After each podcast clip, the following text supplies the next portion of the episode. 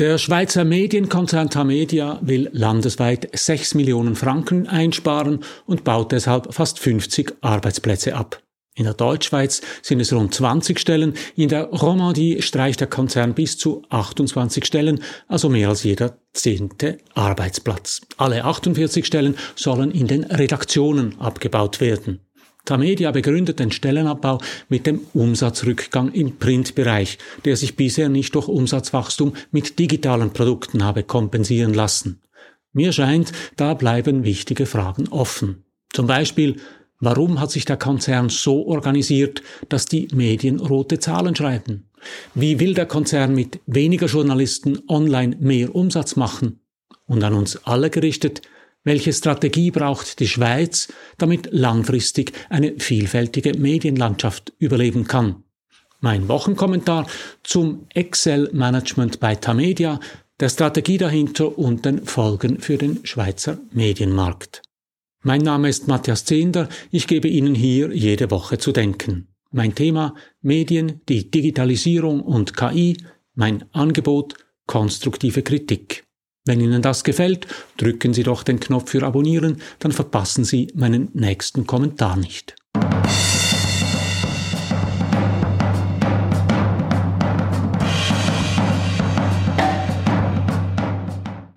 Nachrichten über Stellenabbau in den Medien sind mittlerweile so selbstverständlich wie Staumeldungen oder Warnungen vor Starkregen. Und wie bei den Staumeldungen besteht die Gefahr, dass man gar nicht mehr richtig hinhört. Man registriert nur noch Textbrocken. Tamedia muss sparen. Print rentiert nicht mehr. Digitalmarkt wächst nicht schnell genug. Das alles haben wir schon so oft gehört, dass wir die Nachricht schon abhaken, bevor sie zu Ende ist. Aber wie war das nochmal? Schauen wir uns die Sache genauer an. Die Verantwortlichen von Tamedia begründen den Stellenabbau in der ganzen Schweiz mit der Erosion im Printmarkt, also damit, dass Umsatz und Ertrag der gedruckten Zeitungen schrumpfen. Gegenüber dem Westschweizer Fernsehen RTS sagte Andreas Schaffner, Geschäftsleiter Bezahlmedien bei Tamedia, es sei fast unmöglich, jemandem unter 30 Jahren ein Printabonnement zu verkaufen. Diese Erosion werde sich fortsetzen. Um ein Printabo zu kompensieren, brauche es zwei digitale Abos. Das sei eine Herkulesaufgabe. Zitat, wir werden es nicht schaffen, diesen Umsatzverlust zu kompensieren. Wenn wir nicht reagieren, werden sich unsere Ergebnisse noch weiter verschlechtern, sagte er. Das klingt vernünftig. Tamedia muss Kosten einsparen, weil die Digitalerlöse nicht schnell genug wachsen, um die sinkenden Erträge aus dem Printgeschäft zu kompensieren. Bloß so wie Tamedia heute rechnet, hätten gedruckte Zeitungen nie rentiert. Gedruckte Zeitungen waren immer ein Bündel von Geschäften. Eine gedruckte Zeitung hatte drei große Einnahmequellen. Abonnenten, Werbung und Rubrikenanzeigen. Über den Daumen gepeilt verteilten sich die Erträge etwa gleichmäßig über die drei Einnahmequellen. 30 Prozent der Erträge stammten aus dem Nutzermarkt, also von den Abonnenten, 70 Prozent aus dem Werbemarkt, der sich je zur Hälfte aus Werbeanzeigen und Rubrikenanzeigen zusammensetzte. Die Digitalisierung hat dieses Geschäft verändert. Innerhalb weniger Jahre sind die Rubrikenanzeigen ins Internet abgewandert. Wohnungen, Stellen und Autos werden heute nicht mehr über Anzeigen verkauft, sondern über große digitale Marktplätze. Etwas langsamer wandert auch die klassische Werbung ab ins Netz.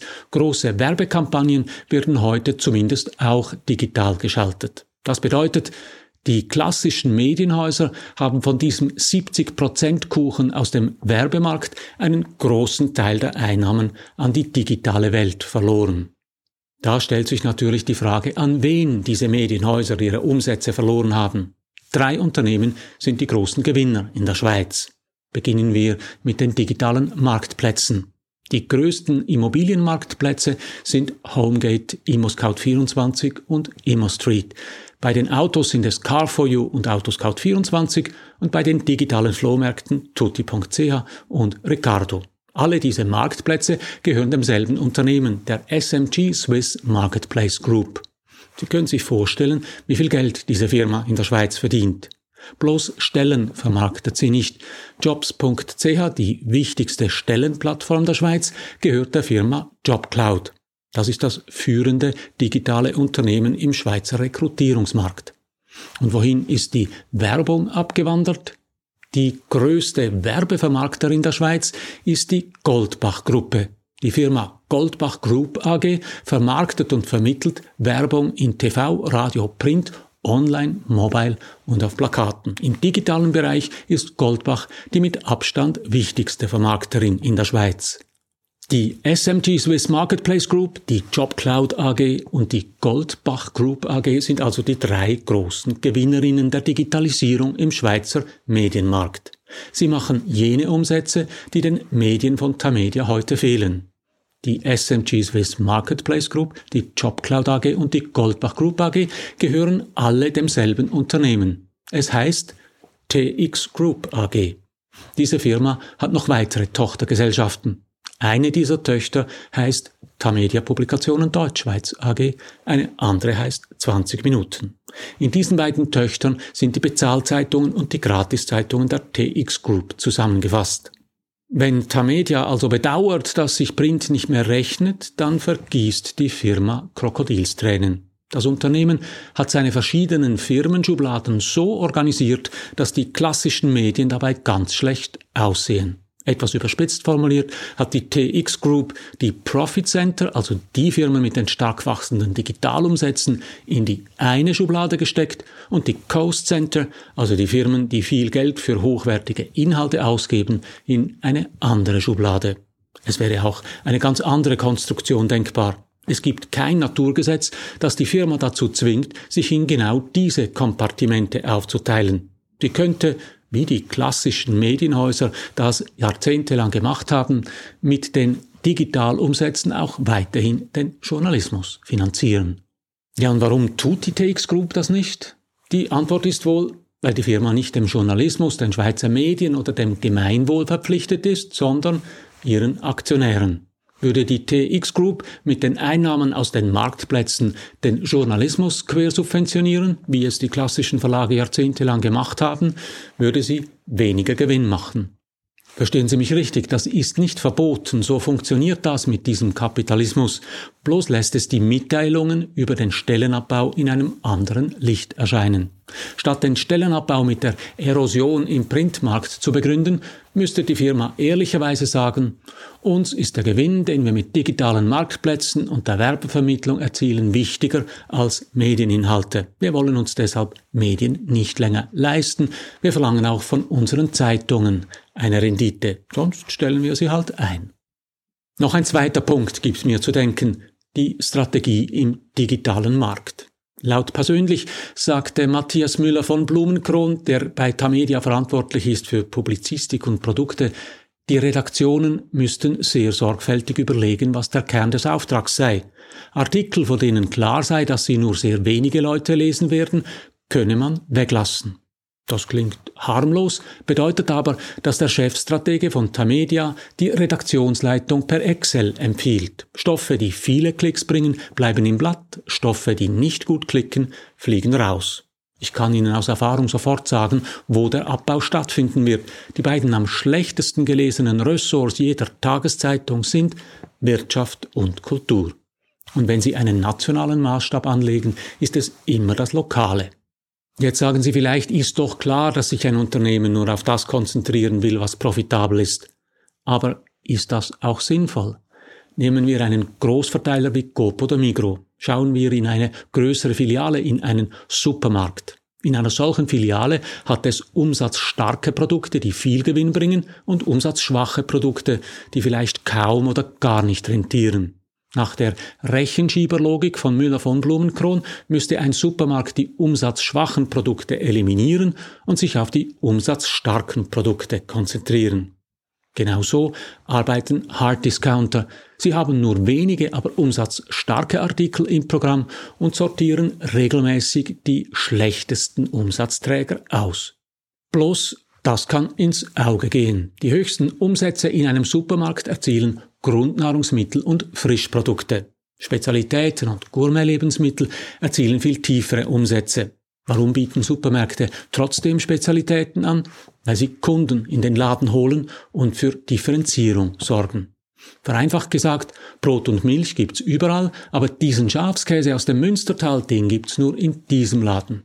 Es kann deshalb strategisch sinnvoll sein, ein Sortiment solcher Spezialitäten im Laden anzubieten, auch wenn diese Artikel in der operativen Umsatztabelle weit unten stehen. Damit haben wir auch die beiden wichtigsten Adjektive in diesem Zusammenhang eingeführt, strategisch und operativ. Die Excel-Tabelle und die Rechenschieberlogik, das sind operative Werkzeuge. Sie helfen dabei, eine Aufgabe richtig zu erledigen. Aber sie sagen nichts darüber aus, ob wir dabei die richtige Aufgabe erledigt haben. Das ist eine strategische Frage, die man nicht so einfach mit einer Excel-Tabelle beantworten kann.